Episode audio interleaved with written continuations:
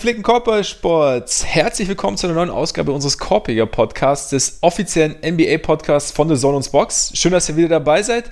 Ja, wir haben ein ziemlich ereignisreiches Wochenende hinter uns. Wir hatten richtig sportlichen Mehrwert.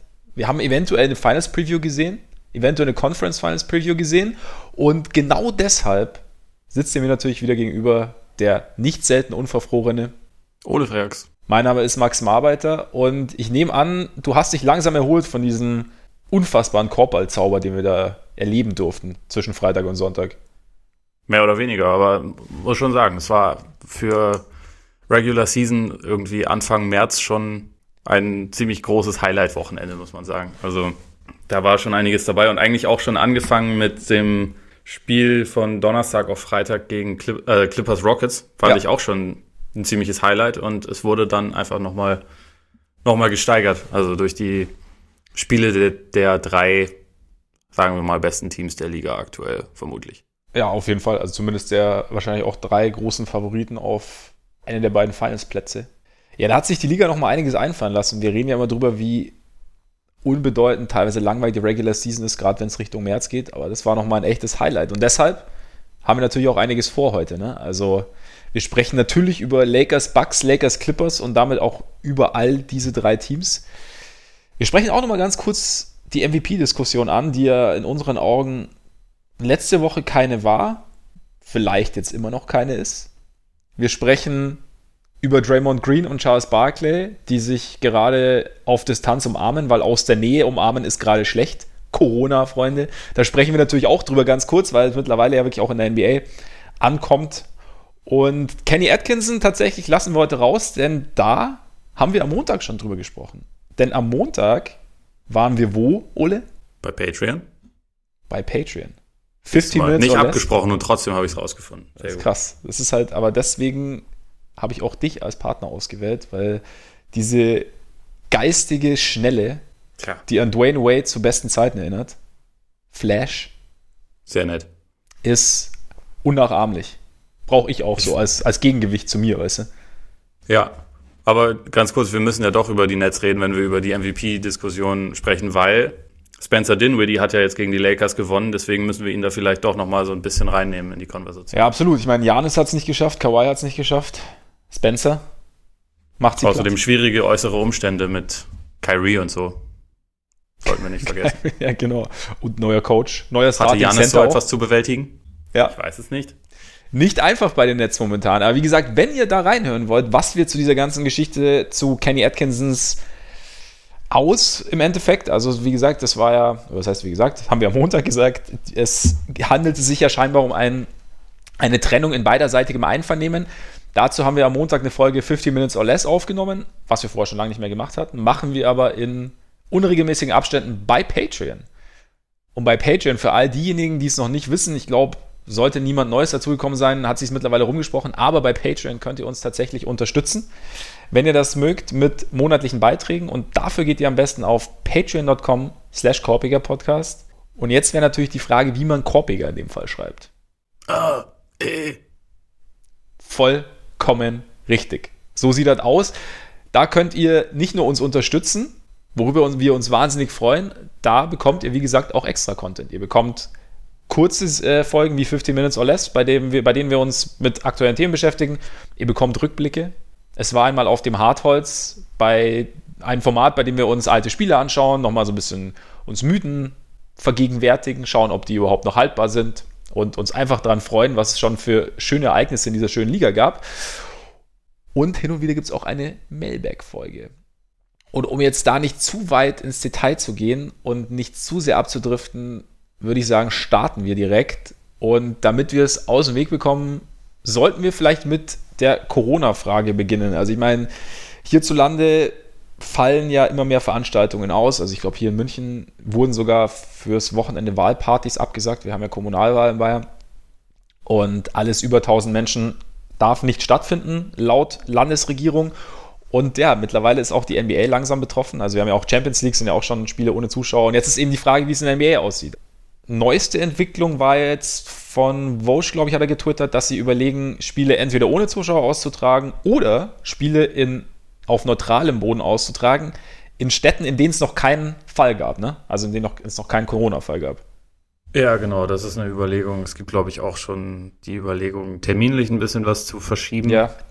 Und also letztendlich ist es ja so ein bisschen wie hier auch, dass man das Gefühl hat, es eskaliert einfach immer ein bisschen weiter. Ja. Also äh, muss man dazu sagen, da das ja sowieso irgendwie stündlich Nachrichten gibt äh, zu dem Thema, wisst ihr wahrscheinlich auch, wenn ihr das hier hört, ist vielleicht schon ein Teil davon nicht mehr ganz aktuell, aber ähm, heute Nachmittag, beziehungsweise ja, für uns am frühen Abend und in den USA äh, relativ früh soll auch noch ein Call zwischen, der, zwischen dem Ligabüro und den Besitzern stattfinden und wo halt irgendwie darüber gesprochen wird. Und ich meine, gerade wenn man das so ein bisschen mit, mit hier vergleicht, wo man das ja auch hat, wo Union erst sagt, so wir lassen, wir wollen aber hier spielen lassen mit Zuschauern und dann kommt heute aber, ja, nee, das geht wahrscheinlich doch nicht von der Politik, weil es auch irgendwie inkonsequent wäre. Ja. Kann man sich halt vorstellen, dass das irgendwie so ein bisschen in der Richtung sich in der in den USA auch einfach noch weiter ein bisschen hochschaukeln wird. Also ich rechne da mittlerweile damit und äh, ich kann mir ehrlich gesagt mittlerweile auch nur noch bedingt vorstellen, dass es Mitte April wirklich mit den Playoffs losgeht. Ich weiß nicht, wie, wie du das siehst oder ob das irgendwie schon zu, zu äh, düster ist, aber ich habe das Gefühl, dass uns das Thema noch eine ganze Weile halt beschäftigen wird. Es wirkt so, also auf jeden Fall. Und gerade weil, ich meine, die USA sind uns ja, also was das ganze Thema angeht, sind ja noch ein bisschen hinten dran. Also es ging ja ein bisschen später los, beziehungsweise da ist, glaube ich, noch, da ist noch mehr Findungsphase. Auch ich glaube, äh, was, was Tests angeht, ist es bei denen noch ein bisschen schwierig. Und von daher kann es natürlich sein. Also ich meine, es wird jetzt wahrscheinlich, was man so hört, wird viel darauf ankommen, wie sich die Ausbreitung entwickelt, ob sich es weiterhin so, so schnell vermehrt, wie es momentan der Fall ist. Und ich meine, im Endeffekt geht es ja jetzt klar natürlich um den Schutz generell, aber es geht auch einfach darum, dass es sich nicht, nicht so wahnsinnig exponentiell weiter verbreiten kann, wie es momentan tut. Und da sind natürlich solche Veranstaltungen, bei denen man Schulter an Schulter mit anderen Menschen sitzt, sind dann natürlich nicht ganz optimal, beziehungsweise sind natürlich äh, bestes Nährfeld für so ein Virus, wie er sich verbreitet. Und natürlich kann es dann sein, dass sie die Playoffs verschieben, weil ich mir zum Beispiel nicht vorstellen kann, dass die Playoffs vor leerer Hütte beginnen. Also da. Kann ich, kann ich mir eigentlich auch nicht vorstellen, ne? Das, das wäre ein bisschen schwierig. Und ich meine, LeBron, ich finde auch die, die, die Entwicklung ganz interessant. An LeBron kann man zum Beispiel sehen, der, der letzte Woche gab es ja noch diese Frage, ob er denn ohne Zuschauer spielen würde. Er hat gesagt, nein, ohne Zuschauer würde er nicht spielen, weil er spielt für die Zuschauer und so. Und jetzt mittlerweile sagt er, ja, er wusste damals nicht, dass es wirklich schon in der Diskussion ist. Und jetzt mit, müsste man natürlich auf die, auf die Experten hören. Und ich denke schon, dass das die, die einzig, der einzig gangbare Weg ist. Also jetzt nicht, nicht Panik zu verbreiten und nicht irgendwelche Regale leer zu kaufen, sondern einfach irgendwie so ein bisschen, ja, ich meine, so eine Situation kennen wir wahrscheinlich alle nicht und so ein bisschen Common Sense dann anzuwenden und sich auch, ja, vielleicht dann doch eher ein bisschen vorsichtiger zu sein und dann zu gucken, ähm, ja, wie, wie man das Ganze so in, in, den Griff kriegen kann. Ich meine, ich weiß nicht, ob der, ob so wahnsinnig sinnvoll ist, jetzt in, in, einer, in, einer Stadt, in eine Stadt zu gehen, in der es noch keinen Ausbruch oder noch keinen vermeldeten Fall gab, weil, also A, wird nicht jeder Fall vermeldet und B, dauert es ja zwei Wochen, bis, bis es wirklich ausbricht oder bis zu zwei Wochen. Von daher sitzt dann vielleicht dann doch schon einer drin, der es noch nicht weiß und dann geht es halt da auch los. Also ja, ich meine, das ist ja teilweise auch komplett äh, widersprüchlich eigentlich, wenn man sagt, so jetzt sollen die Reporter irgendwie drei, vier Meter Abstand, glaube ich, halten von den Spielern für mhm. Interviews nach den, nach den Spielen, aber auf den Rängen sitzen halt 20.000 Leute, wie du schon gesagt hast, Schulter an Schulter. Ja. Also, und selbst wenn man irgendwie Geisterspiele austrägt, so wie das ja jetzt auch dann in in Europa schon bei ganz vielen Fußballspielen und so stattfindet, ähm, was passiert denn, wenn der erste Spieler halt krank ist? So. Ja. Weil die Leute existieren ja nicht nur in diesem Stadion und nicht nur in diesem Umfeld, sondern halt noch in relativ vielen anderen Situationen in ihrem Leben. Und ich meine, Steph Curry ist ja jetzt auch erstmal mit einer Grippe ausgefallen. Ich glaube schon auch, dass da die die äh, vielleicht ein paar andere Spieler denken so, hm, vielleicht kannst du auch noch eine Woche länger zu Hause bleiben, also, ja, weil, weil ja. man es ja nicht weiß. Also man, man kennt ja irgendwie den Umgang mit der Situation und irgendwie die, ja, man weiß einfach nicht so wirklich, wie man sich verhalten soll. Das, das macht es halt irgendwie alles gerade ziemlich schwierig und schwer durchschaubar. Also muss ich auch sagen, dass ich so vor ein, zwei Wochen halt eher gedacht hätte, dass das geht halt irgendwie an einem vorbei, wie es damals die Schweinegrippe oder was auch immer getan hat, was halt einfach nach ein paar Wochen irgendwie dann nicht mehr so präsent war, weil sich es irgendwie überholt hatte, quasi. Ja. Also ich weiß, dass es da äh, auch schwere Krankheitsfälle und so gab. Das, also darum geht's mir gar nicht, sondern es war halt einfach nicht mehr so ein Thema, was einen dann so medial quasi die ganze Zeit beschäftigt hat. Und das ist jetzt, das eskaliert halt irgendwie immer weiter gefühlt. Deswegen ist das irgendwie nochmal echt eine Fühlt sich zumindest an wie eine andere Hausnummer. Ja, ich meine, ein ganzes Land steht sozusagen unter Quarantäne. Also ja. mit Italien. Also von daher sind wir da schon nochmal an einem, an einem neuen Punkt angelangt. Ja, ich glaube im Endeffekt, wichtig ist halt, nichts, nichts runterzuspielen momentan und halt die, die Sache ernst zu nehmen und eine perfekte Lösung parat zu haben, denke ich, kann man nicht, kann man von niemandem erwarten, der in einer entscheidenden Position sitzt, aber halt sehr gezielt darauf hinzuarbeiten, eine, eine Lösung zu finden, die so gut wie möglich gangbar ist.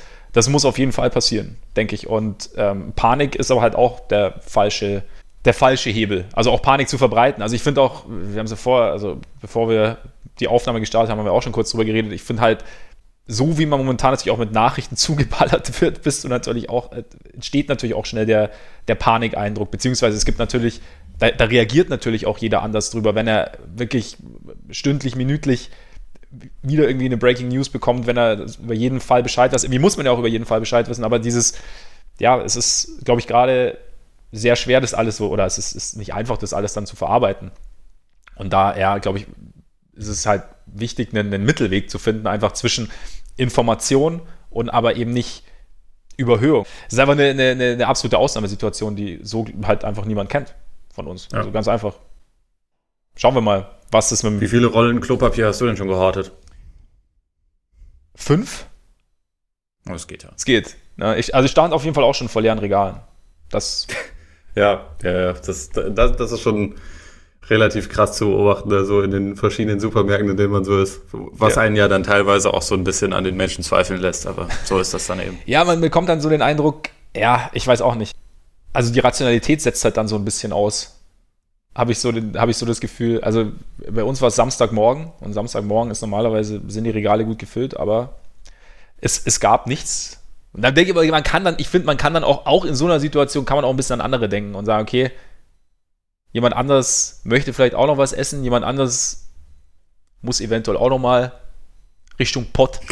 ne? Und ja. Nicht sich eindecken, weil ich glaube, also ich, glaube, komplett zusammenbrechen wird nicht alles. Und es gibt immer noch Wege nee. und Möglichkeiten, an Dinge zu kommen. Und da, glaube ich, da wäre es gut, sich so ein bisschen vor dem Kaufimpuls vielleicht noch mal kurz durchzuatmen und sich zu überlegen, ob es wirklich sinnvoll ist und ob es wirklich sein muss. Das sagst du vielleicht. Ich dagegen laufe schon jeden Tag mit einer leeren Flasche rum, falls ich irgendwo einen Desinfektionsmittelspender sehe, um mir da ein bisschen was abzuzapfen oder auch die ganze Flasche abzuzapfen. Klar, ich sehe ich seh auch hinter dir die Wand äh, äh voller Klopapierrollen. Also wo früher Bücherregale waren, sind jetzt Rollen. Ja, ich meine, wenn sich dann rausstellt, dass ich es nicht brauche, dann baue ich mir daraus einen Sessel. Aber Ja, oder, oder du fängst halt an zu dealen. Ich meine, es ist knapp. Ja, ja, man kann das auch auf Ebay verhökern ja. oder auf, auf Amazon ja. Marketplace oder was auch immer. Ich bin ja gespannt. Es gibt ja so Sneaker-Börsen, wann es die Klopapierbörsen gibt. Oder sel seltene Achtlage. Ja, Vintage. ja, genau. Dead Stock und so. Ja. ja. Damit würde ich sagen, ab zum Sportlichen, oder? Ist wahrscheinlich besser. Genug, genug Virus-Talk. Kommen wir zu Lakers Bucks. Am Freitag war es. Der erste große Showdown des Wochenendes. Die beiden MVP-Kandidaten, LeBron und Janis. Und am Ende, besseres Ende für LeBron. Die Lakers haben tatsächlich gewonnen, haben auch relativ überzeugend gewonnen, fand ich am Ende mit 113, 103. LeBron schon auch eine mehr als solide Leistung gezeigt, würde ich sagen. Mit 38 hat er, glaube ich, gehabt, ja? Ich dachte 37. Oder sind 37? Ja, ich bin, ja, es waren 37. Ich, ich, werde, ich werde den Boxscore jetzt mal kurz aufrufen. Ich habe ihn schon. Ich habe ihn schon. 37, 8 und 8. Vorbereitung ist alles, wie immer.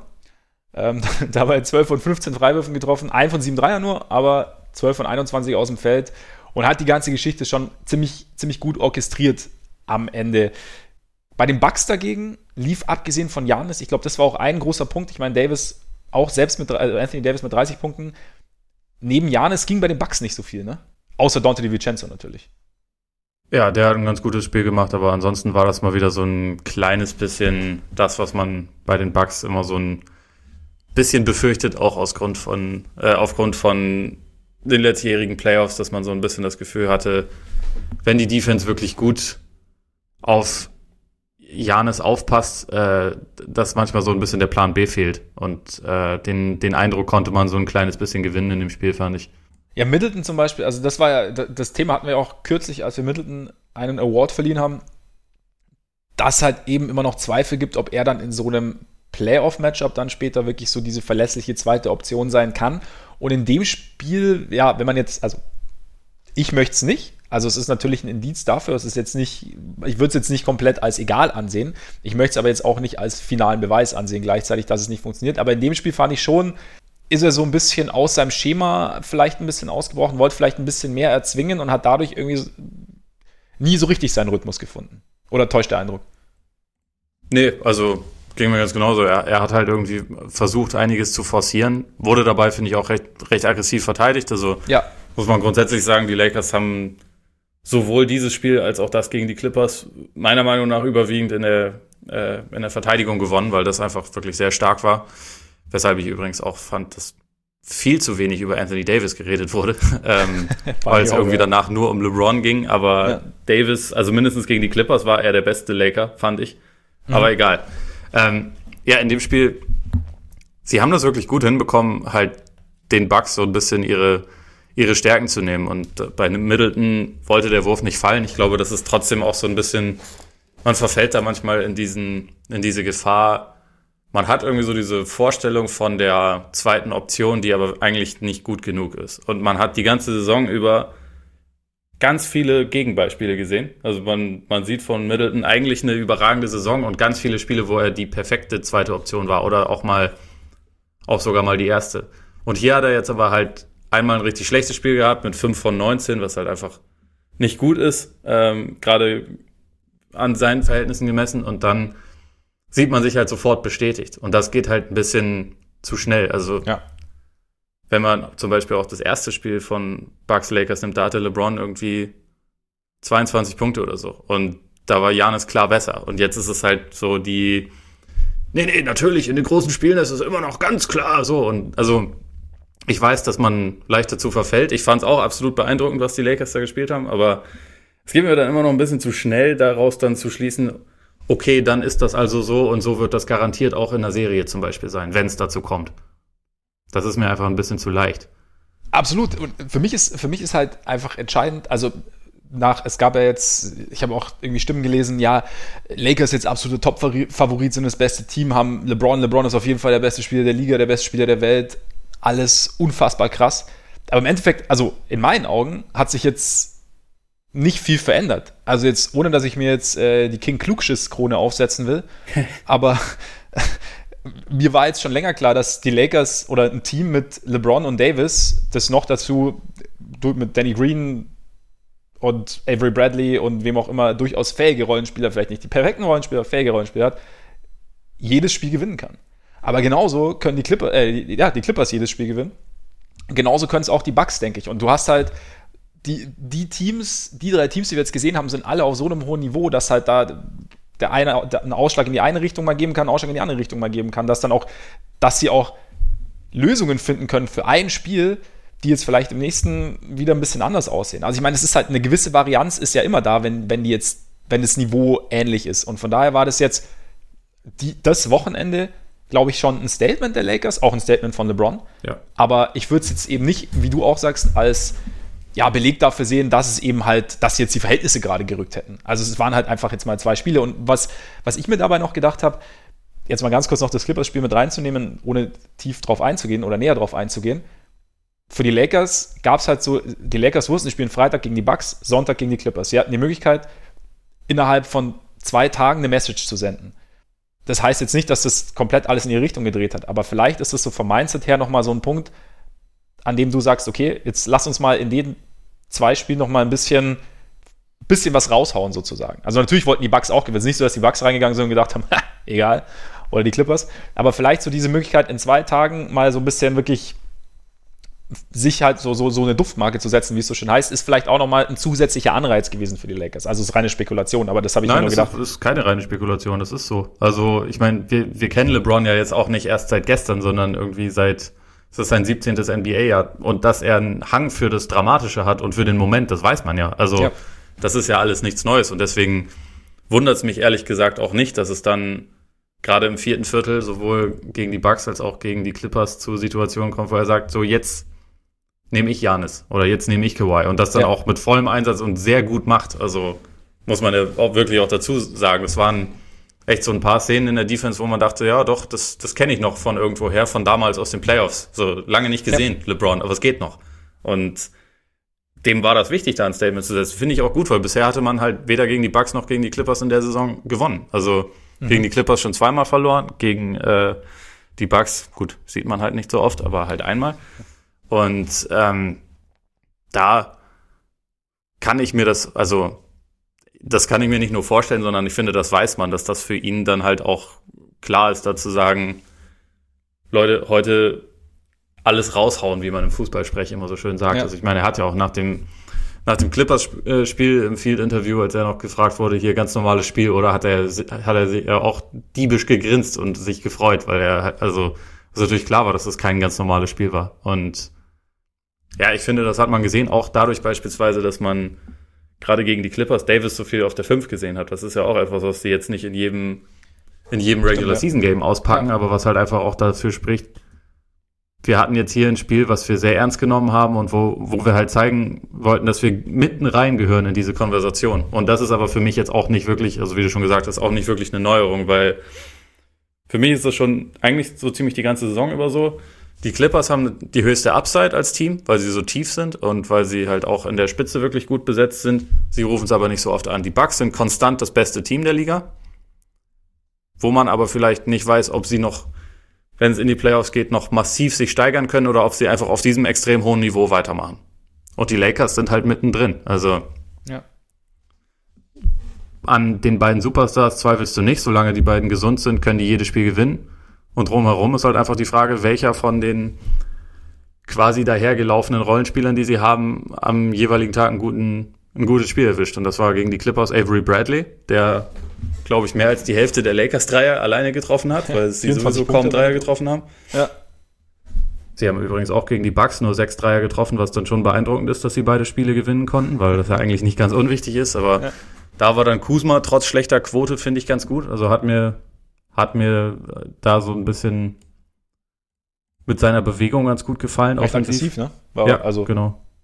Ja, irgendjemand zeigt halt im Idealfall immer irgendwas. Also und man hat halt die beiden, auf die man sich verlassen kann, plus wenn einer oder zwei dazu noch einen ganz guten Job machen, dann können die halt jedes Spiel gewinnen. Und so ist das bei den Lakers. Also das, das war jetzt für mich auch nicht wirklich eine Neuerung, hat aber halt nochmal unterstrichen, sie gehören halt mitten rein in diese Konversation. Ja, und sie können halt einfach, also selbst wenn jetzt offensiv, wenn der Dreier nicht fällt, wenn, wenn jetzt die Unterstützung nicht, also auf dem Scoreboard nicht so riesig ist für, für James und Davis, haben sie halt immer noch ihre Defense. Und die ist halt ja. einfach wahnsinnig gut. Auch jetzt gegen die, gegen die Bucks vor allem fand ich dieses, also wie sie dann vor Janis so eine kleine Mauer aufgebaut haben, wenn er mal in die Zone kam, fand ich schon extrem gut. Ich meine, du, dadurch hast du natürlich auch, du hast natürlich dann Vorteile, wenn, ich meine, man, sagt dann, ja, die treffen ihre offenen Würfe nicht. Ähm, es waren, glaube ich, nicht alle Würfe richtig offen, die nicht gefallen sind, aber eine Defense hat ja auch ein bisschen einen Einfluss auf den, den Rhythmus von Shootern. Und zum Beispiel, ja. dass du direkt am Anfang gesehen hast, dass sie bei Bledsoe irgendwie komplett abgesunken sind erstmal und ihm, keine Ahnung, acht Meter Platz gelaufen, äh, gelassen haben, dass er überhaupt nicht erst richtig zum Drive ansetzen konnte, sich aber auch nicht richtig getraut hat, den, den Dreier zu nehmen. Ich glaube, er relativ früh hat er direkt einen verweigert, der drei Meter offen war. Ja.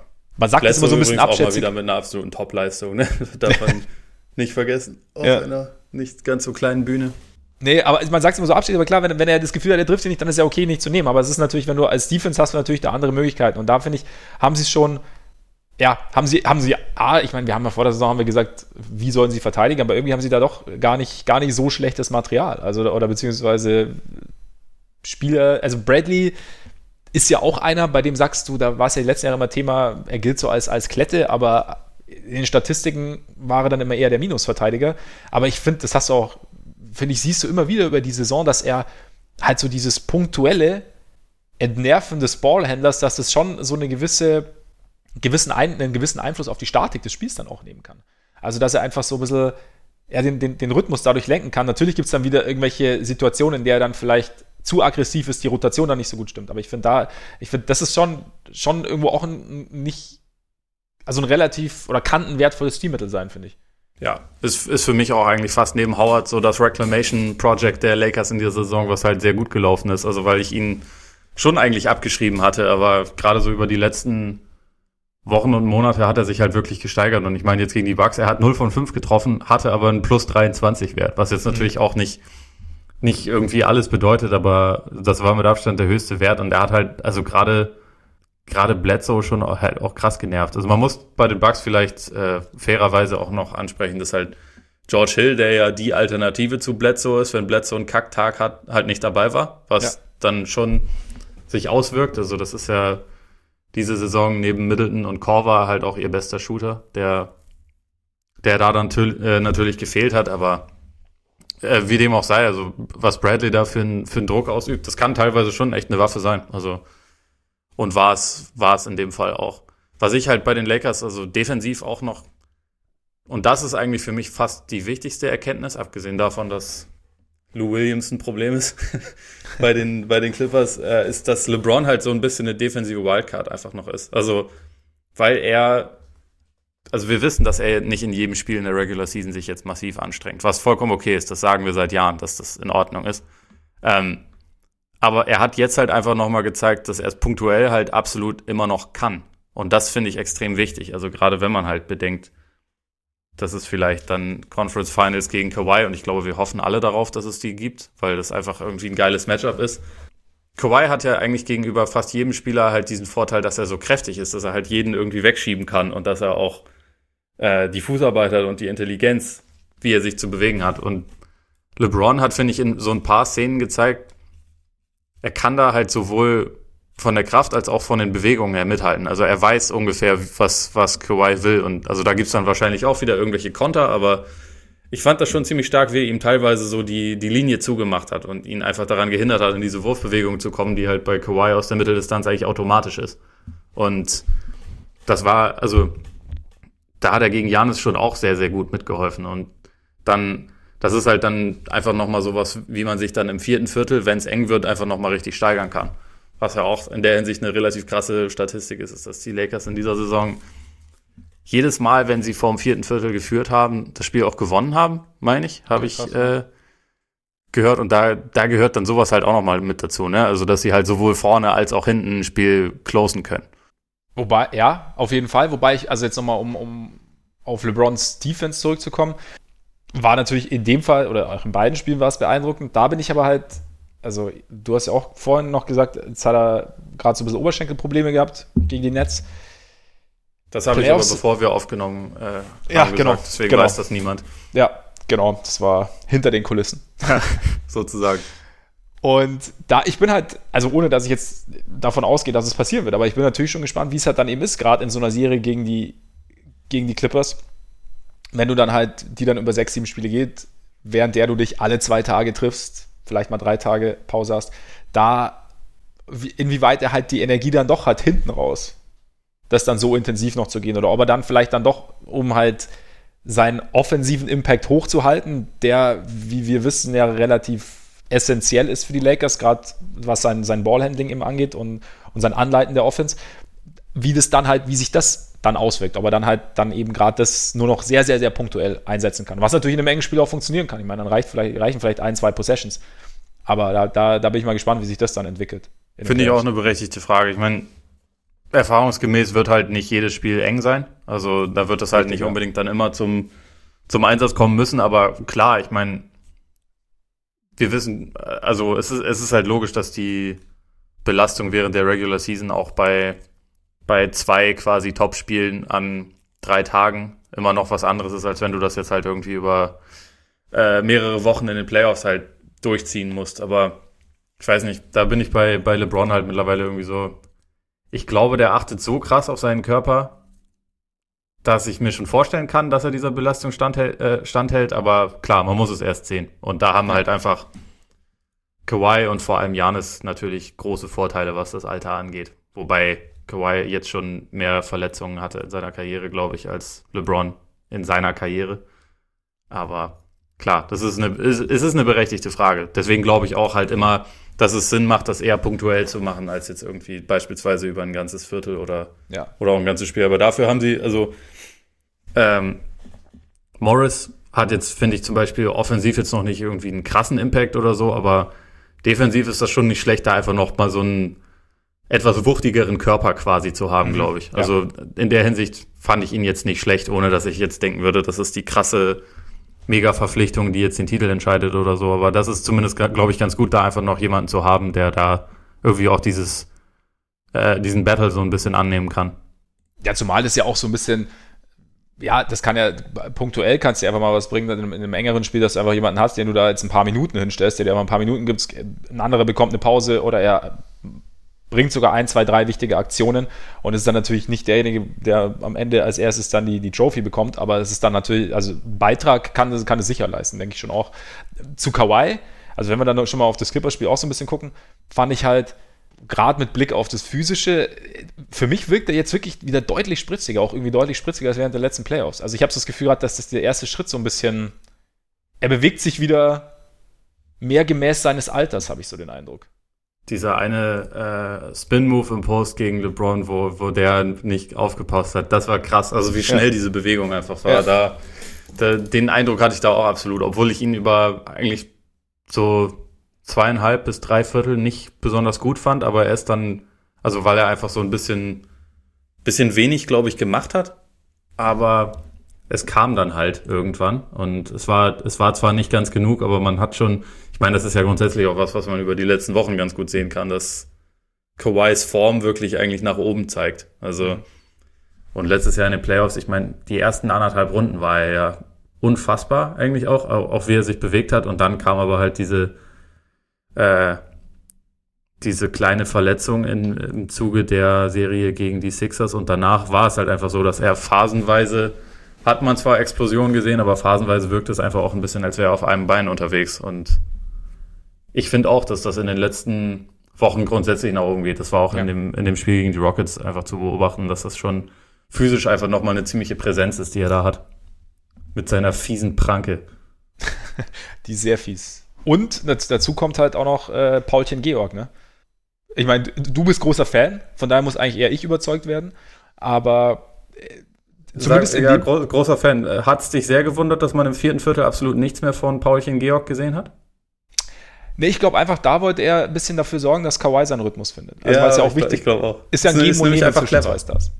Aber er hat, ich fand schon, dass er einige, einige wichtige Würfe drin hatte, also äh, weiter vorne. Wobei, da, um da vielleicht nochmal auf das Backspiel zurückzukommen, das ist vielleicht das Einzige, was man, also du wirst, da, du wirst es wahrscheinlich gar nicht, gar nicht so gravierend empfinden, aber was man vielleicht, wenn man die Bugs etwas, ja, wenn man so ein bisschen ein Argument gegen die Bucks finden wollen würde. Also du hast da in Lakers, hast du halt mit, mit Davis einen zweiten Spieler, der jederzeit der beste Spieler eines Spiels sein kann.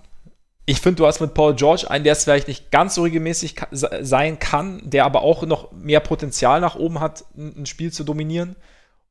Und dann hast du halt, und das ist jetzt nichts gegen Chris Middleton, aber ich glaube, Chris Middleton ist auch von der Spielanlage, wie man so schön sagt, äh, vielleicht da nicht ganz so prädestiniert und die Bugs sind da halt auf das Kollektiv vielleicht ein bisschen mehr angewiesen, als es die anderen sind. Was nicht heißt, dass es nicht funktionieren kann. Also ich meine, es gab schon Teams, bei denen es ähm, bei denen es jetzt nicht diese, diese doppelte Star Power gab, die dann am Ende was gewonnen haben.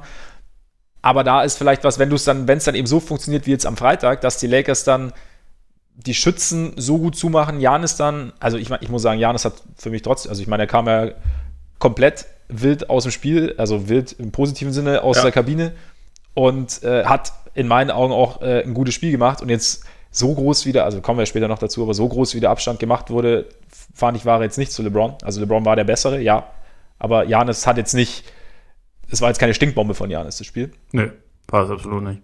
Und da, da muss halt vom Kollektiv bei den Bucks vielleicht noch ein bisschen mehr kommen und deswegen ist vielleicht da der, der Margin of Error vielleicht ein bisschen kleiner, als es bei den anderen beiden Teams ist. Ja, also, und also um auf diese, diese Co-Star-Thematik irgendwie nochmal zu kommen, also ich, ich finde, dass in dieser Saison ist Chris Middleton besser als Paul George, aber ja. in einem einzelnen Spiel ist Paul George derjenige, der halt höhere Höhen quasi erreichen kann. Und ich glaube, Paul George ist über die letzten Wochen absolut nicht an seinem Leistungsmaximum. Also er hat über die letzten zehn Spiele irgendwie 16 Punkte im Schnitt gemacht, was ja für ihn wirklich wenig ist. Aber es geht halt einfach mehr bei ihm, glaube ich. Und Middleton ist, glaube ich, vielleicht, vielleicht tut man ihm damit auch ein bisschen Unrecht, weil er sich seit Jahren irgendwie immer steigert. Aber ich habe bei ihm so ein bisschen das Gefühl, dass er aktuell so wie er im Lauf dieser Saison spielt, ziemlich an seinem Maximum ist. Und ich weiß nicht, ob da noch viel mehr kommen kann. Also gerade auch, was jetzt dann einzelne Spiele angeht. Aber wie gesagt, ich, meine, er, er, hatte auch in den Playoffs dann, ja, genau. also vor allem eigentlich nur, wenn man ehrlich ist, nur gegen Boston hatte er schon Spiele, die halt teilweise auch, ja. wo er schon absolut wie ein Superstar aussah. Aber ja, weiß ich nicht. Gegen die Sixers war es dann halt äh, eher nicht der Fall. Oder gegen die Raptors. Du hast halt, ich finde, mit, mit George, zum Beispiel, wenn du auf das Beispiel gehst, du kannst halt, du, du versuchst Kawhi und dann gehst du George gegen, nicht gegen die, sorry, äh, nicht gegen die Sixers, gegen die Raptors. Gegen die Raptors. Ja. Ja, äh, du gibst, aber du gibst zum Beispiel George den Ball und weißt, okay, im Endeffekt, da, du, du hast sehr, sehr eine, eine, eine lange Beweisliste, dass du, dass da was funktioniert. Du hast halt quasi so die Dinge, okay, es läuft gerade bei uns nicht, komm, Paul, probier mal was. Und dann kannst du es dir auch mal ein bisschen anschauen, dann kann der dir was bringen. Ich glaube, Middleton, und das meinte ich auch so ein bisschen mit Spielanlage, Middleton ist vielleicht nicht so dieser, der Typ auch vom, vom Spieler. Der ist vielleicht, ich meine, du hast richtig, es gab ja diese Serie damals gegen Boston, oder? vor zwei Jahren, drei Jahren. Ja. In den Playoffs, in denen er halt, ja, vielleicht sogar der beste Spieler mit der Serie war. Aber. Nein, der beste Spieler der Serie war Scary Terry. Tut mir leid, aber das ist einfach, ne? Das ist sehr wichtig. Das stimmt. Das war Scary Terrys Serie, in der, äh, von der Eric Bledsoe wahrscheinlich heute noch. In der jedes, jedes Heimspiel komplett eskaliert ist und auswärts ja. immer richtig mies war. Das, ja. das war die ja. Scary Terry Experience. Genau, genau. Nee, aber da bist du vielleicht so an dem Punkt, also da vielleicht ist Paul, ja, nicht Paul George, ist Middleton vielleicht minimal, was das Individuelle angeht, das individuelle, Kreier, individuelle Kreieren auch vielleicht ein bisschen, bisschen drunter anzusehen. Aber keine Ahnung, vielleicht kommen wir in die Playoffs und äh, Middleton übernimmt als zweite Rolle, als zweiter Star regelmäßig.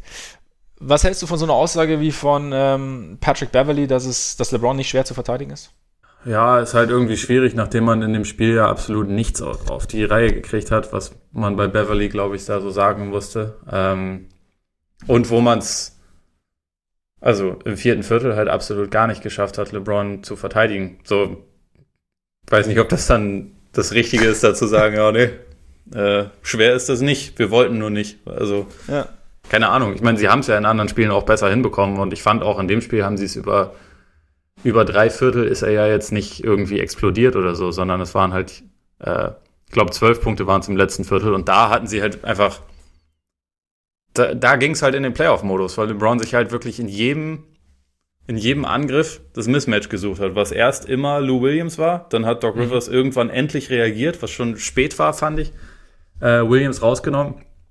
Und dann war da der altbekannte LeBron Stopper, wie er sich selber mal genannt hat, Marcus Morris, den er dann halt auch jedes Mal einfach sich gezogen hat und entweder das Foul geholt oder oder selbst abgeschlossen hat oder den Pass nochmal. Es gab ja auch diesen einen Dank von Davis, wo halt einfach äh, drei Leute versuchen auf LeBron zu gehen und er den halt dann locker durchsteckt, weil die Leute vergessen haben, dass da irgendwie auch noch ein anderer ist, der äh, vielleicht nicht in diesem Jahr, aber in in vielen noch kommenden Jahren auch MVP sein könnte mit, mit Davis. Und ja, ich glaube, man hat da schon, also das war auch abgesehen so von der Defense mit das Wichtigste quasi an diesem Wochenende, dass LeBron immer noch der Beste, glaube ich, darin ist, wenn es darum geht, so ein Mismatch sich rauszusuchen und das auch auszunutzen auf ganz viele verschiedene Arten und Weisen. Also ich meine, er ist jetzt in diesen beiden Spielen wirklich sehr viel zum Korb gegangen, was zu, zum Anfang der Saison hat man das auf jeden Fall noch nicht in der Häufigkeit gesehen.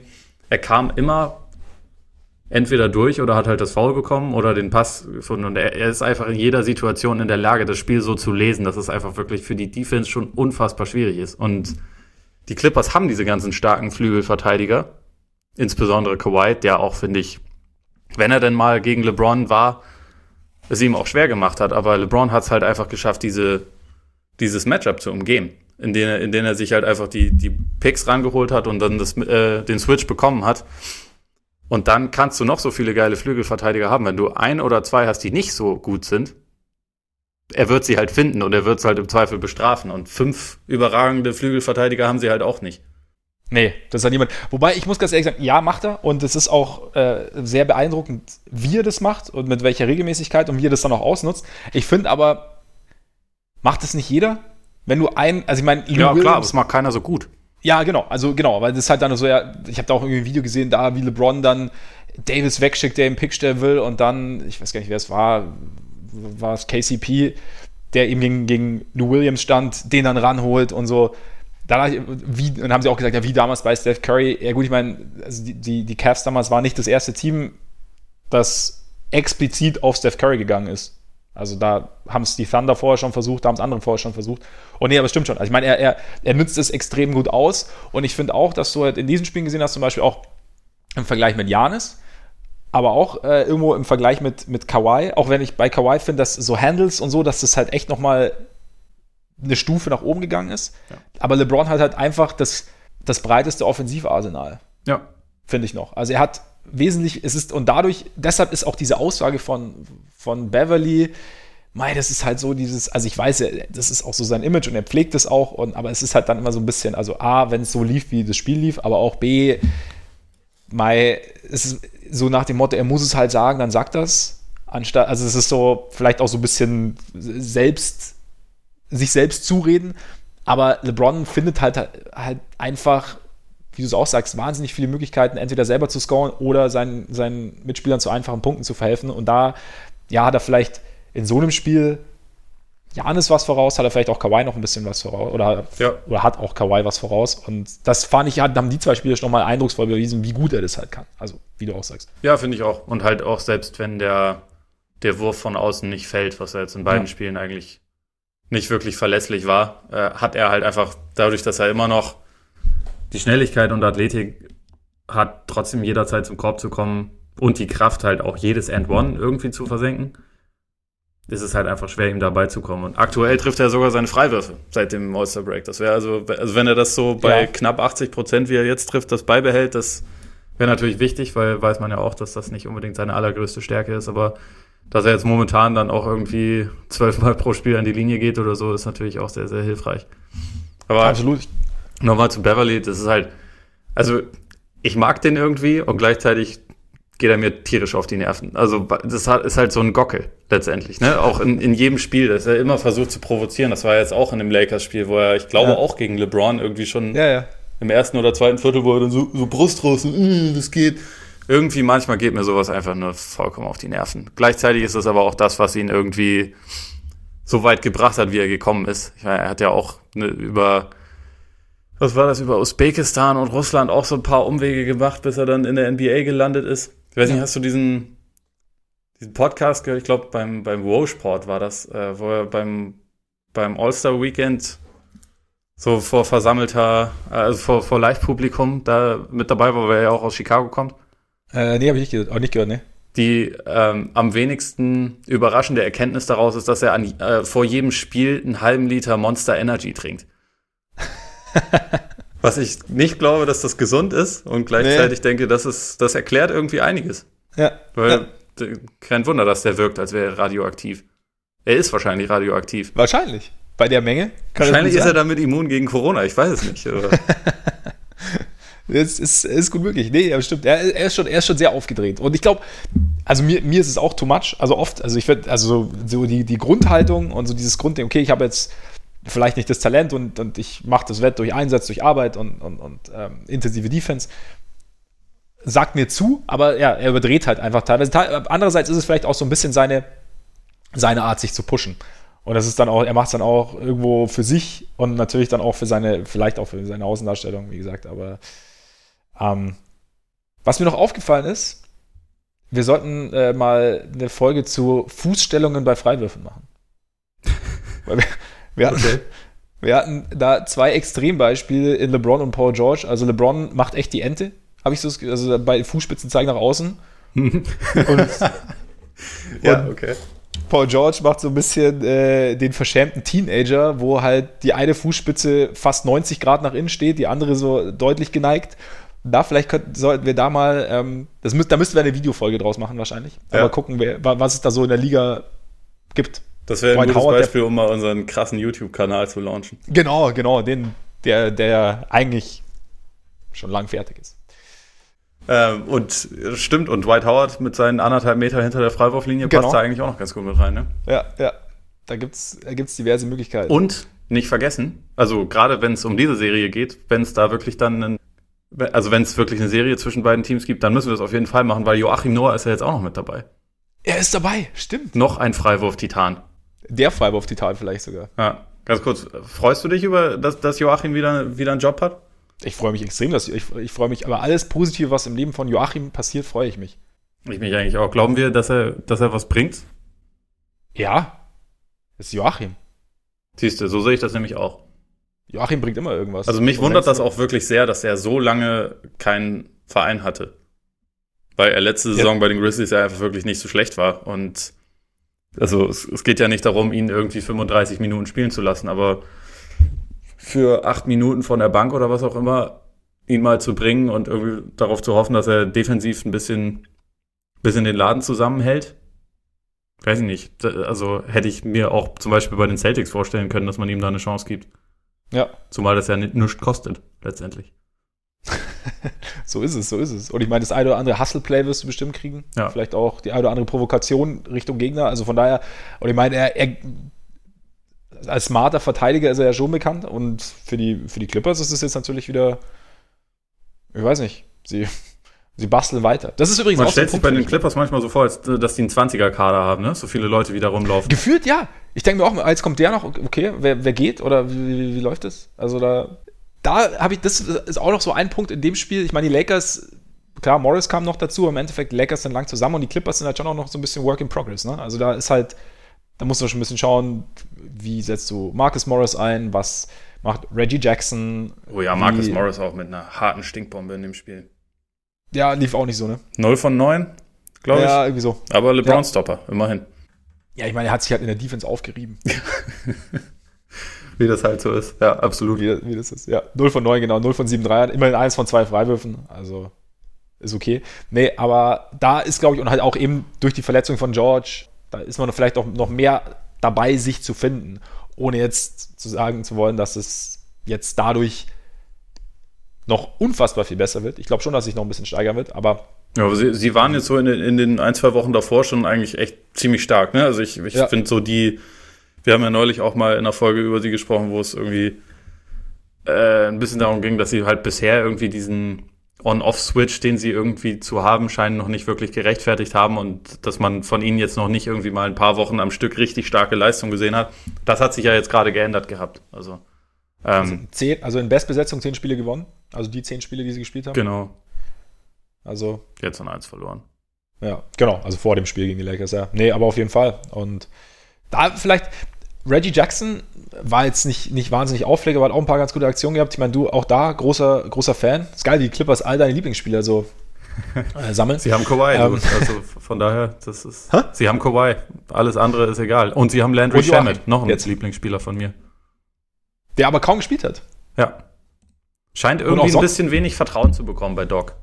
Ja. Wundert mich manchmal ein bisschen. Aber hat vielleicht auch damit zu tun, dass halt die Rotation gerade so groß ist und noch ein bisschen geguckt werden muss, wer da jetzt wie viele Anteile bekommen soll. Und das, also, dass man irgendwie gerade, gerade so Leute wie Jackson dann noch ein bisschen mehr ausprobiert. Aber ich würde wahrscheinlich in den meisten Situationen halt lieber Shamet auf dem Platz haben als Jackson. Also wenn ich jemand anderen habe, der mit dem Ball in der Hand ein bisschen was kreieren kann.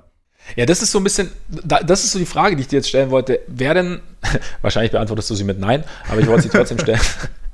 Ich meine, wir haben ja die, die Lou Williams-Problematik angesprochen und ich meine, Jackson ist jetzt auch nicht mehr ganz so schnell wie früher, also gerade wenn es von links nach rechts geht, aber wäre das denn jemand, den du dir vielleicht, der dir Ballhandling geben würde, gleichzeitig, also und ein bisschen Shot Creation geben würde, der gleichzeitig aber für eine Defense nicht ganz so nicht ganz so extrem rauszupicken ist, gerade auch für LeBron? Oder macht das für dich jetzt keinen Unterschied? Ich glaube, das macht ehrlich gesagt keinen großen Unterschied, was ich gar nicht unbedingt Jackson anlassen will, aber in dem Spiel war es ja, wie, wie, gesagt, so, nachdem Williams draus war, war dann Morris die Schwachstelle und das war auch kein Problem. Mhm. Also, es gibt halt einfach nur zwei, drei Leute, vielleicht vier ligaweit, die halt James wirklich ein bisschen einschränken können in seinen Bewegungsabläufen. Und das ist halt, ich finde, das war ein extrem physisch äh, geführtes Spiel, also auf beiden Seiten. Ja. Und da ich glaube, da ist es einfach, also es hatte, hatte Dre auch im, in der Übertragung bei The Zone gesagt und fand ich, fand ich irgendwie ganz,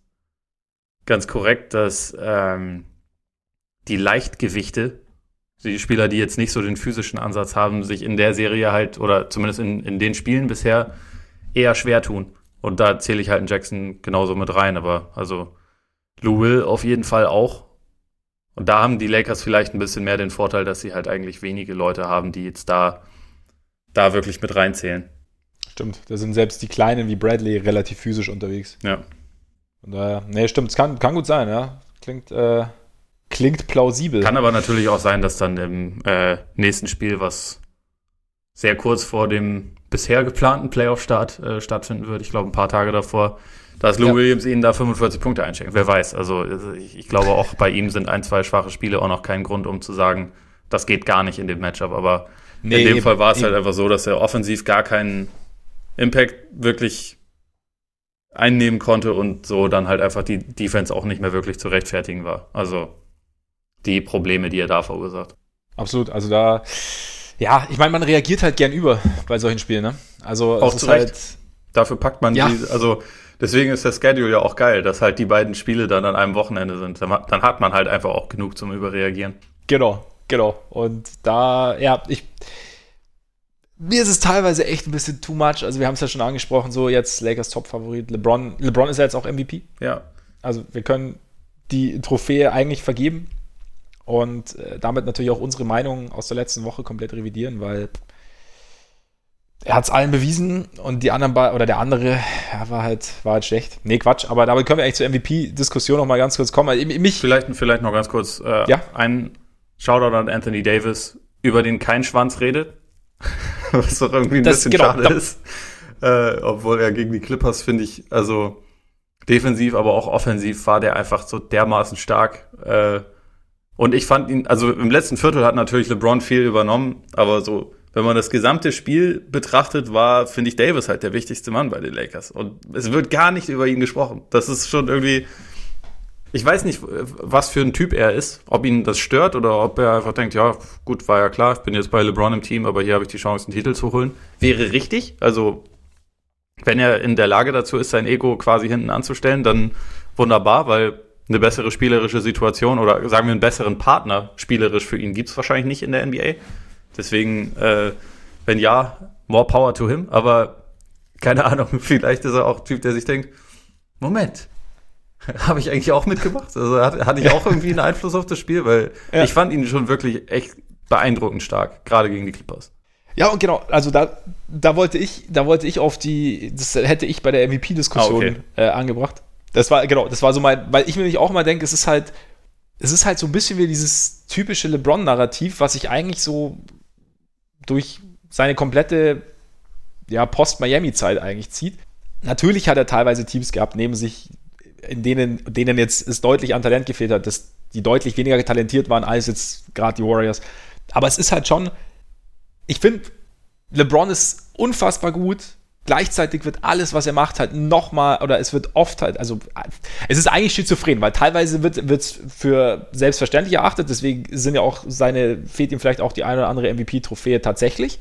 Gleichzeitig ist dann halt wieder sowas wie jetzt die beiden Spiele, finde ich, wird dann halt wieder komplett überhöht. Und dann wird halt jemand wie Davis, also wie du sagst, also wenn du dir keinen, wenn du das Spiel nicht gesehen hättest, dir keinen Boxscore angeschaut hättest und nur einfach so die Nachberichte dir angeschaut hättest, dann wäre Anthony Davis wahrscheinlich einfach ein Rollenspieler, der halt dabei war.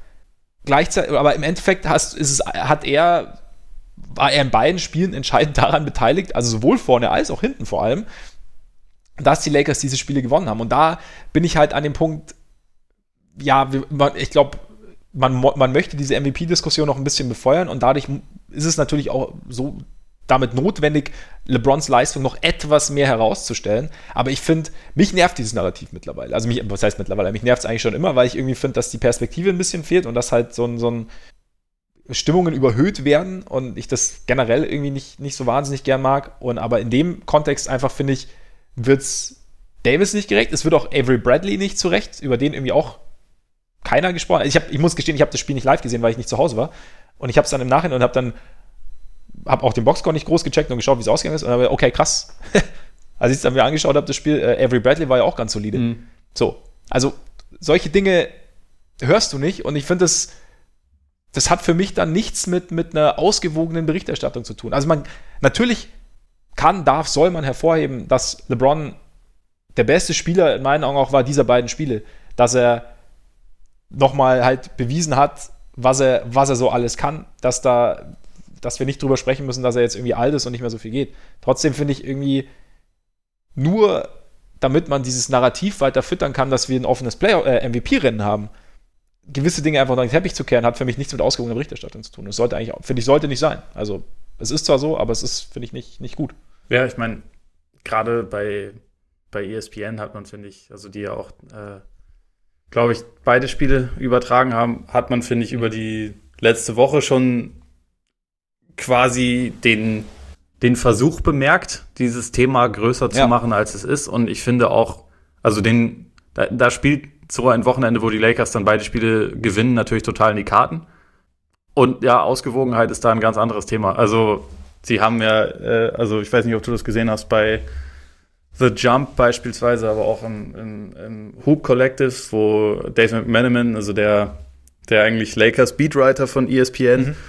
halt so diesen MVP-Case für LeBron dann macht und dabei aber halt sehr viel auch über Sachen redet, die gar nichts mit dieser Saison zu tun haben. Also, oder beziehungsweise mit dieser, mit den Leistungen auf dem Court. Also er fängt dann irgendwie davon an, dass in der Preseason LeBron ja in, in dem, als die Spieler in China waren, sich vor alle gestellt haben und das ist sein MVP-Case. Und außerdem, Janis hatte ja nicht die Tragödie, dass irgendwie die große Franchise-Ikone gestorben ist. Und das zählt jetzt zum MVP-Case von LeBron und das finde ich dermaßen geschmacklos, um ehrlich zu sein. Und ich ja. finde McManaman eigentlich ja. gut. Also ich lese den gerne. Ich finde, der, der sagt auch normalerweise gute Sachen und bewertet äh, Spiele und Leistungen gut, aber das finde ich ein vollkommen blödes Argument, was da nichts verloren hat, weil es also jetzt ganz abgesehen davon, dass Janis durchaus auch mit Kobe trainiert hat und mit dem eine Verbindung hatte, das ist ja völlig egal. Das hat ja nichts mit einem MVP-Case zu tun. Und Absolut genauso. Nicht. Und es sollte da auch keinen Platz finden. Also genau. Ich finde, das hat damit, da hat da, das hat da nichts verloren. Und gleichzeitig, also genauso ist es halt auch, dass man ein Wochenende jetzt vielleicht nicht als den kompletten, äh, als das einzig äh, benötigte Argument stehen lassen sollte, um zu sagen, ja, und übrigens, deswegen MVP. Scheißen wir doch mal auf die ersten vier ja. Saisonmonate oder so, in denen die Bucks klar das beste Team und Janis klar der beste Spieler war. Und, und, ja, ja. Sprich. Und dazu, also selbst wenn du dieses Wochenende irgendwie mit ranziehen willst, also Janis 32 Punkte, 10 von 21, gut 1 von 6 Dreiern, 11 von 14 Freiwürfen, 11 Rebounds, 6 Assists, 2 Turnover, wo sich die komplette Defense auf ihn konzentriert hat, wo er relativ, also wie gesagt, wo die Unterstützung ein bisschen gefehlt hat, keine Stinkbombe, kein, nee. kein mieses Spiel. LeBron war besser, ja, aber es ist nicht so, dass, dass, wie du sagst, dass man da jetzt irgendwie deshalb eine ganze Saison über den Haufen wirft und da auch nicht nach dem Spiel vom Sonntag. Und ähm, ich meine, Janis, ich meine, wir nehmen immer so gern unsere Stats, dann müssen wir da irgendwie auch die Stats nehmen und irgendwie in allen wichtigen Stats ist, ist, ist Janis halt noch vorne. Und weit vorne. Teilweise. Meist, ja. Eben. Und die Bugs jetzt momentan, jetzt haben sie jetzt wackelt es gerade ein bisschen. Ich meine, die haben es gerade auch verletzt. Was natürlich eigentlich dann wiederum sein MVP-Case stärken würde, weil kaum ist er verletzt, läuft es nicht mehr. Mhm.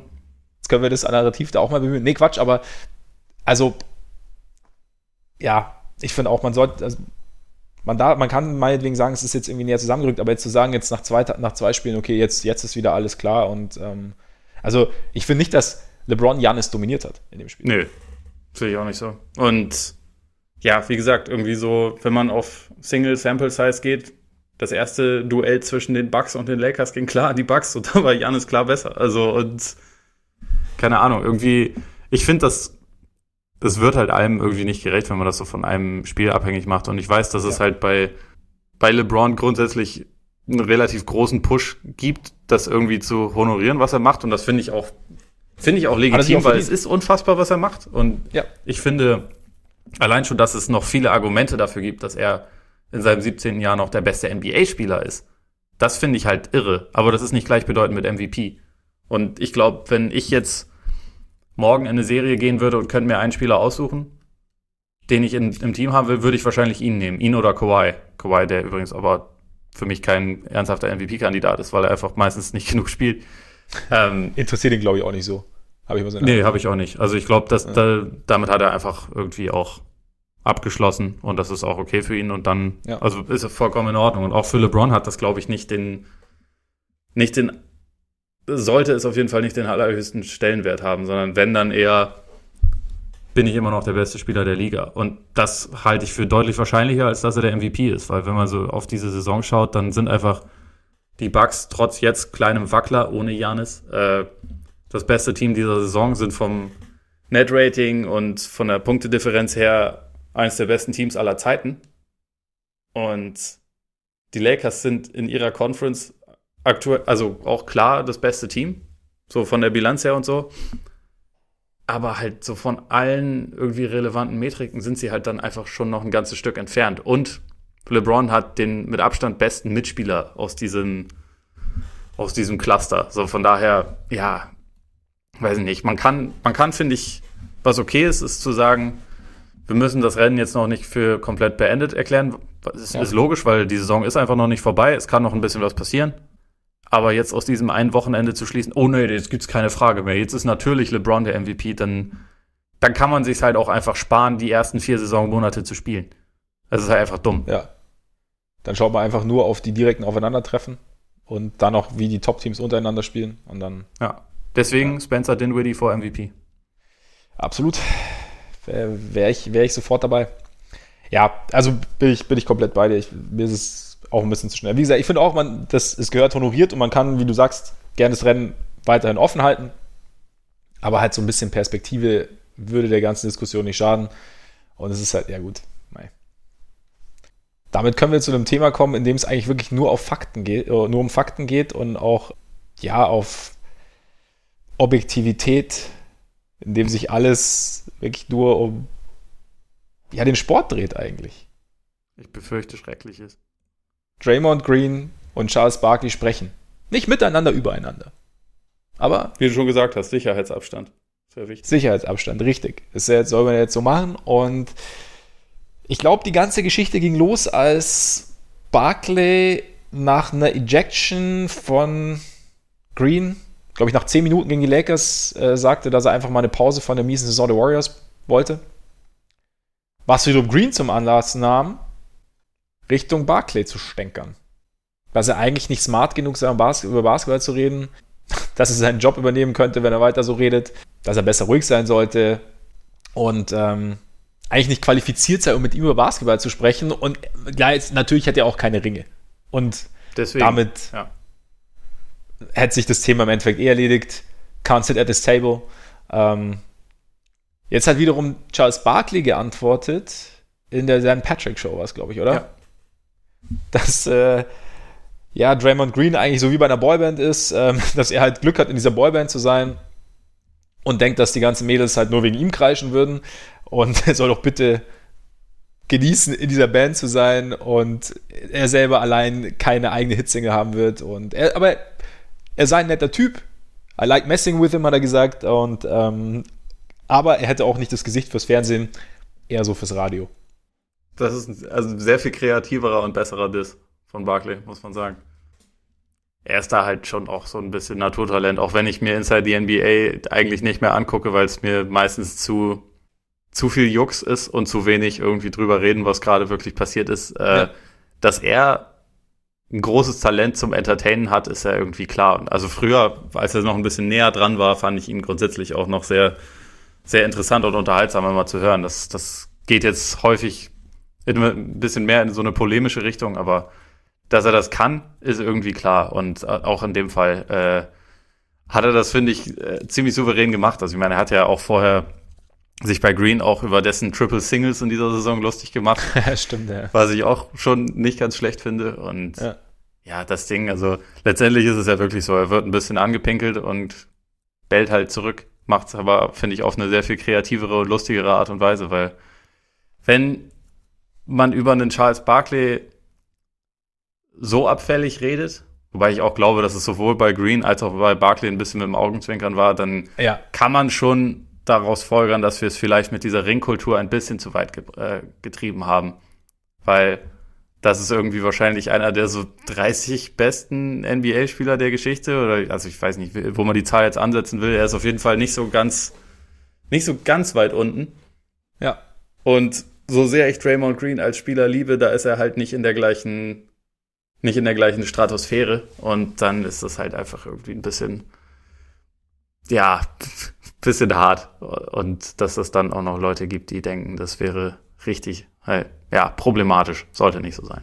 Also ich glaube zum Beispiel auch nicht, dass äh, Draymond sich jetzt eher mit Luke Longley, nicht gegen Luke Longley übrigens, super Typ, unterhalten würde als mit Charles Barkley. Also dass da, oder dass die Berechtigung da von Luke Longley höher ist als die von Charles Aber Barkley. der hat Rings mit ganz viel Z.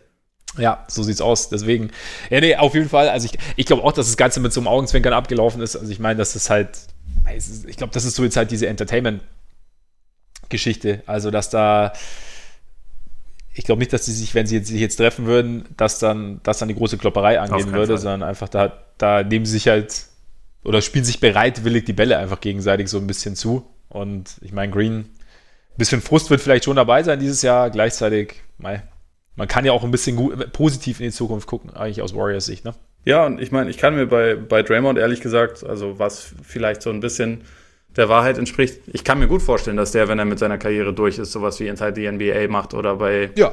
ESPN landet oder was auch immer, weil. Also, oder halt ein Podcast. Ob er jetzt ein Radiogesicht hat, weiß, das, das möchte ich jetzt hier nicht beurteilen, aber ja. ähm, dass der reden kann und nicht blöd ist, das ist ja, das weiß man. Also ein Podcast hat er ja jetzt schon. Ähm, Dre, Dre Day. Ja, richtig. Aber ja, richtig. Äh, ich denke schon, dass der auf jeden Fall eine Karriere in den Medien haben wird, weil er halt auch irgendwie Humor hat und so. Und wer weiß, ich glaube, dass er und Barclay sich halt in Wirklichkeit auch gar nicht so schlecht miteinander verstehen und dass vielleicht in, in ein paar Jahren sitzt er da vielleicht mit am Set. Er sagt ja, but he's a nice guy, I like messing with him. Ja. Also, da ist. Nee, glaube ich auch, glaube ich auch. Und eigentlich, ich meine, eigentlich hätte Draymond feiern können, weil der, der, der, der kleine große Mann ist zurück. Zumindest kurz. Er war mal kurz zurück. da und dann hatte er Corona. Dann hatte er Corona, auch bekannt in seinem Fall als Grippe. Steph Curry hat ein Spiel gemacht und Sie haben es verloren. Ich glaube, die Quoten waren auch nicht hervorragend, aber ich fand halt trotzdem, ich habe jetzt wieder gesehen, was mir fehlt, wenn Steph Curry nicht spielt. Einfach so diese, also du hast halt, du hast LeBron, der halt eigentlich dieser, diese Naturgewalt ist, die du kaum stoppen kannst. Du hast Janis, bei dem es bei dem es ähnlich ist, der über Gegner drüber steigt im wahrsten Sinne des Wortes. Du hast Kawhi, der mechanisch fast irgendwie an die Sache rangekommen zu stoppen ist. Harden, der sein Ding durchzieht, Westbrook mit seiner Energie, aber ich finde, für mich drückt kein anderer Superstar so sehr die Freude am Spiel aus wie Steph Curry. Ja, außer Kobe White. Hat, außer Kobe White halt. Außer Kobe White. Aber den sehe ich momentan erst als Star, also Superstar ah, okay. erst nächstes Jahr. Also deswegen muss ich die, die Unterscheidung noch machen. Aber ich finde, Curry hat einfach so eine, hat so eine Leichtigkeit und so eine, ja, einfach so eine, so eine Freude am Spiel und irgendwie, ja, das, also mir, mir persönlich macht das mega Spaß und ich habe da, also das, das hat, hat, mir tatsächlich äh, irgendwie gefehlt. Ja, mir auch. Also der einzige aktuell, den ich da irgendwie mit in die Kategorie nehme, wäre Doncic, der sich aber mittlerweile ja, so richtig. oft über die Schiris auf, aufregt, dass es manchmal so ein bisschen in die andere Richtung zu kippen droht, aber das ist schon auch so jemand, der, finde ich, diese Freude ausstrahlt. Aber klar, bei, bei Curry, das ist schon, das ist schon was Besonderes. Also mir, mich hat das auch sehr gefreut, ihn jetzt mal wieder spielen zu sehen, weil in dieser Saison hatte man irgendwie, was sowas angeht, schon ja, bisschen Pech einfach auch. Also was ihn angeht, was Clay angeht, auch was Zion angeht, der halt jetzt zum Glück nochmal sich wirklich richtig austobt, aber der halt auch einfach einen großen Teil der Saison verpasst hat und ja, Steph bringt halt einfach irgendwie nochmal so eine Komponente rein, auch wenn sportlich im, Moment komplett irrelevant ist, was in, in, in Golden State passiert, ist es trotzdem, ist es trotzdem ganz schön, ihn mal wieder dabei zu haben. Finde ich auch. Find auch ich wenn auch. die Schuhe eine Frechheit waren, die er getragen hat. Also neongrün der eine und irgendwie ja. pink oder, oder rot, irgendwie so, so, ein, so, so ein pink-rot äh, der andere. Da kriegst du ja. Epilepsie beim Zuschauen. Also das, das fand ich unangenehm, deswegen ich denke auch, dass er deswegen halt Grippesymptome danach entwickelt hat. das, das, kann sein, das kann sein. Oder er wollte halt einfach sich selber noch ein bisschen Platz verschaffen, wenn, indem er die, seinen Gegenspieler durch seine Schuhe so ein bisschen ablenkt. Aber ja, die, die waren jetzt nicht ganz, das war jetzt nicht ganz optimal gewählt, stimmt schon, aber im Endeffekt, einerseits für uns ist es natürlich sau cool, dass er wieder da ist, andererseits, also beziehungsweise dann kurz da war, hoffentlich auch bald wieder kommt. Andererseits natürlich der sportliche Wert, wie du sagst, ist jetzt nicht so hoch, was das Endergebnis angeht, was natürlich so die, das Fundament, den Fundamentbau für die Zukunft angeht, ist natürlich irgendwie was anderes. Ich meine, Wiggins ist ja mittlerweile da und das war jetzt auch so was, was ich mir dann im Zuge dessen dachte. Ich meine, natürlich hast du jetzt Leute bei Warriors nicht, natürlich zählen sie zu den schlechtesten Teams der Liga, aber der ein oder andere Junge bekommt ja momentan schon die Chance, sich, sich zu zeigen, sich zu beweisen und vielleicht dann eben auch, ich meine, wir sprechen ja die letzten Jahre immer wieder darüber gesprochen, dass es ihnen halt extrem an Tiefe fehlte, natürlich klar mit vier Superstars, aber dass sie halt auch jetzt, dass sie momentan dieses Jahr mit, mit dem Hardcap die Hände gebunden waren, dass, dass halt, dass sie irgendwie versuchen müssen, halt wertvolle Bankspieler zu bekommen, zu, oder zumindest Bankspieler zu bekommen, die du, die du mal reinschmeißen kannst. Und da könnte, könnte diese Saison ja schon irgendwo den ein oder anderen hervorbringen, mit dem man vielleicht vorher nicht gerechnet hat, oder?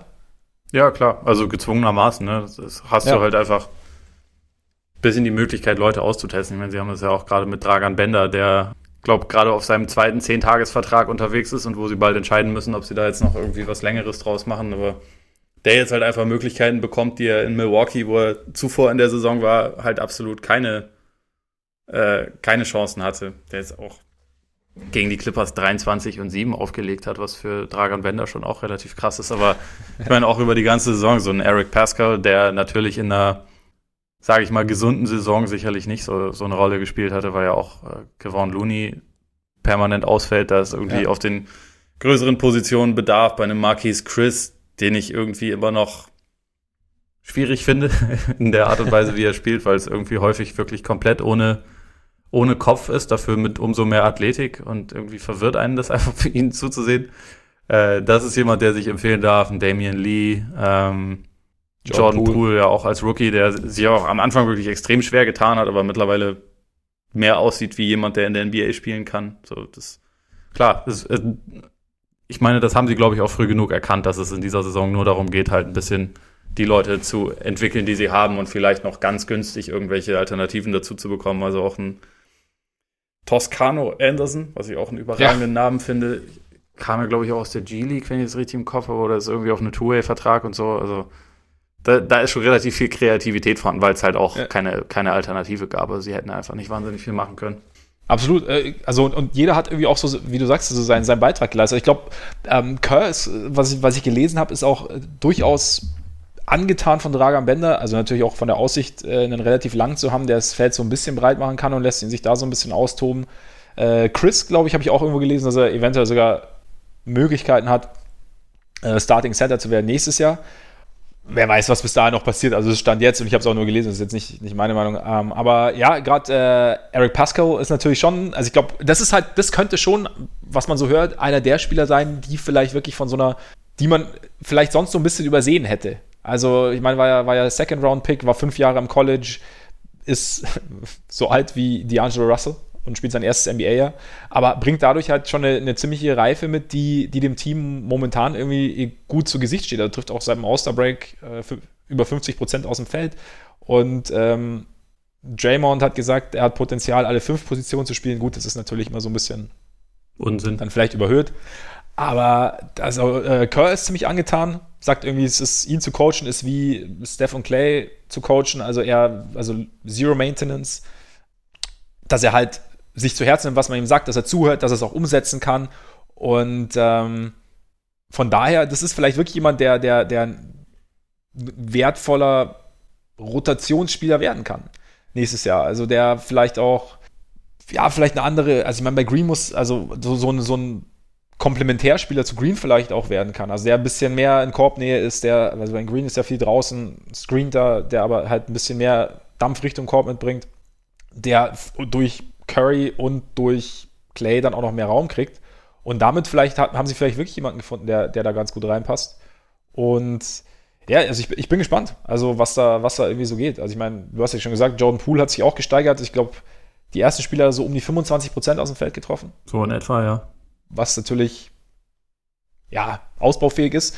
Äh, zeitlang in der G-League dann gewesen und äh, mittlerweile so die letzten Spiele 40,2 Prozent aus dem Feld, 31,5 Prozent von draußen zwischen 5. März und 5. 5. Februar und 5. März 14,1 Punkte, 4 Assists. Hat sich, ja, so ein bisschen stabilisiert. Als Rookie ist es ja auch irgendwie, darf man sich auch Anlaufschwierigkeiten irgendwie leisten. Klar, und im Optimalfall hast du Zion, der reinkommt und gleich alles plattwalzt, aber geht natürlich nicht immer so. Und vielleicht ist da wirklich dann jemand dabei. Und wenn jetzt eben, wenn jetzt, also Damian Lee ja auch, wenn jetzt Curry zurückkommt, und man sich da so ein bisschen, ja, mal so ein bisschen aneinander schon mal gewöhnen kann, schon mal ein bisschen die Eigenarten des anderen kennenlernen kann, dann ist vielleicht wirklich was dabei, was da im kommenden Jahr oder der ein oder andere Spieler dabei, der im kommenden Jahr dann wirklich noch eine Rolle einnehmen kann. Und gleichzeitig, nächstes Jahr sind die Warriors ja auch wieder ein bisschen flexibler, ne? Ja. Was, was Cap angeht. Also, ihr Pick wird relativ gut sein. Ich glaube, sie haben eine Mid-Level-Exception und noch eine 17 Millionen Dollar Trade-Exception, habe ich gesehen. Ja, ich meine, muss man dann mal sehen, ob sie da jetzt irgendwie noch mehr ranholen, aber in Verbindung vielleicht mit diesem Pick, wenn sie dafür eher Ja. einen Spieler haben wollen, sie haben auf jeden Fall wieder ein bisschen mehr die Möglichkeit, sich irgendwie zu, zu verändern. Aber ich denke jetzt gerade so für den, für den Rest der Saison ist halt mit am wichtigsten, wie sich Wiggins und Curry aneinander ge gewöhnen, aber alles andere, Ja. klar. Also sie sind ein, für die nächste Saison auf jeden Fall wieder ein spannendes Team und je nachdem, was da so passiert, auch absolut möglich, dass sie dann wieder mittendrin sind in der Verlosung um den Titel. Also ich glaube letztendlich, habe ja auch, glaube ich, schon ein, zwei Mal gesagt, dass äh, dieses Sabbatjahr, was sie im Prinzip haben, ihnen eigentlich nicht unbedingt schadet, sondern dass das vielleicht auch nötig war nach den intensiven Jahren, wie sie sie zuletzt hatten. Ich meine, man sieht es auch an LeBron in dieser Saison. Er hatte für seine Verhältnisse ja letztes Jahr auch ein Sabbatjahr und Stimmt. ist davon du durchaus stärker zurückgekommen. Also, wer weiß. Es könnte ihnen nochmal so, so das ein oder andere extra Jahr schenken, plus eben, wie gesagt, noch zusätzliches Talent. Und ich meine, der, der, wie gesagt, der Pick wird ja auch noch irgendwas bringen. Von daher, also ja, ich bin, abgesehen davon, dass ich mich äh, sehr auf das Duo Curry-Thompson freue, bin ich auch sehr gespannt, was bei den Warriors nächstes Jahr so passiert. Was wiederum bedeuten könnte, wenn wir schon so weit in die Zukunft blicken, dass wir auch die Vergangenheit ruhen lassen können und die Folge damit zu Ende bringen. Klingt stabil, ja. Klingt stabil, oder? Da machen wir das mal.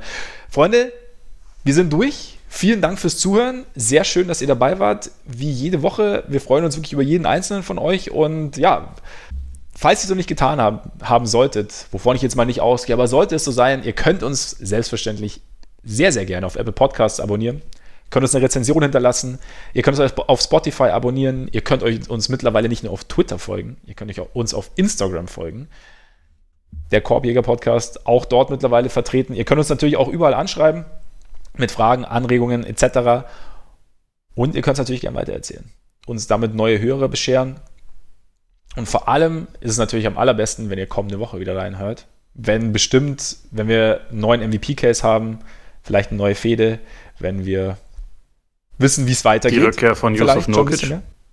Stimmt, Yusuf Nurkic ist An diesem Wochenende, am Sonntag soll er zurückkehren. gegen die Rockets, ne? Genau. Spiel läuft übrigens auch bei Spox und The Zone. So sieht's aus. 2030. Müsst ihr da den Tatort verschieben, beziehungsweise in der Mediathek später anschauen, aber das Comeback von Yusuf Nurkic würde ich mir persönlich anschauen. Denke auch, allein schon, um zu sehen, wie, wie fies seine Frise mittlerweile aussieht, weil die schon immer das Highlight bei jedem Blazers-Spiel, also bei jedem Blazers-Heimspiel in dieser Saison war. Vor allem, wie sie in bewegendem Zustand aussieht. Ja. Wenn er übers Feld hoppelt. Ja. Hört rein, schaut rein und genießt euren Tag, euren Abend, euren Morgen und hoffentlich bis nächste Woche. Reingehauen.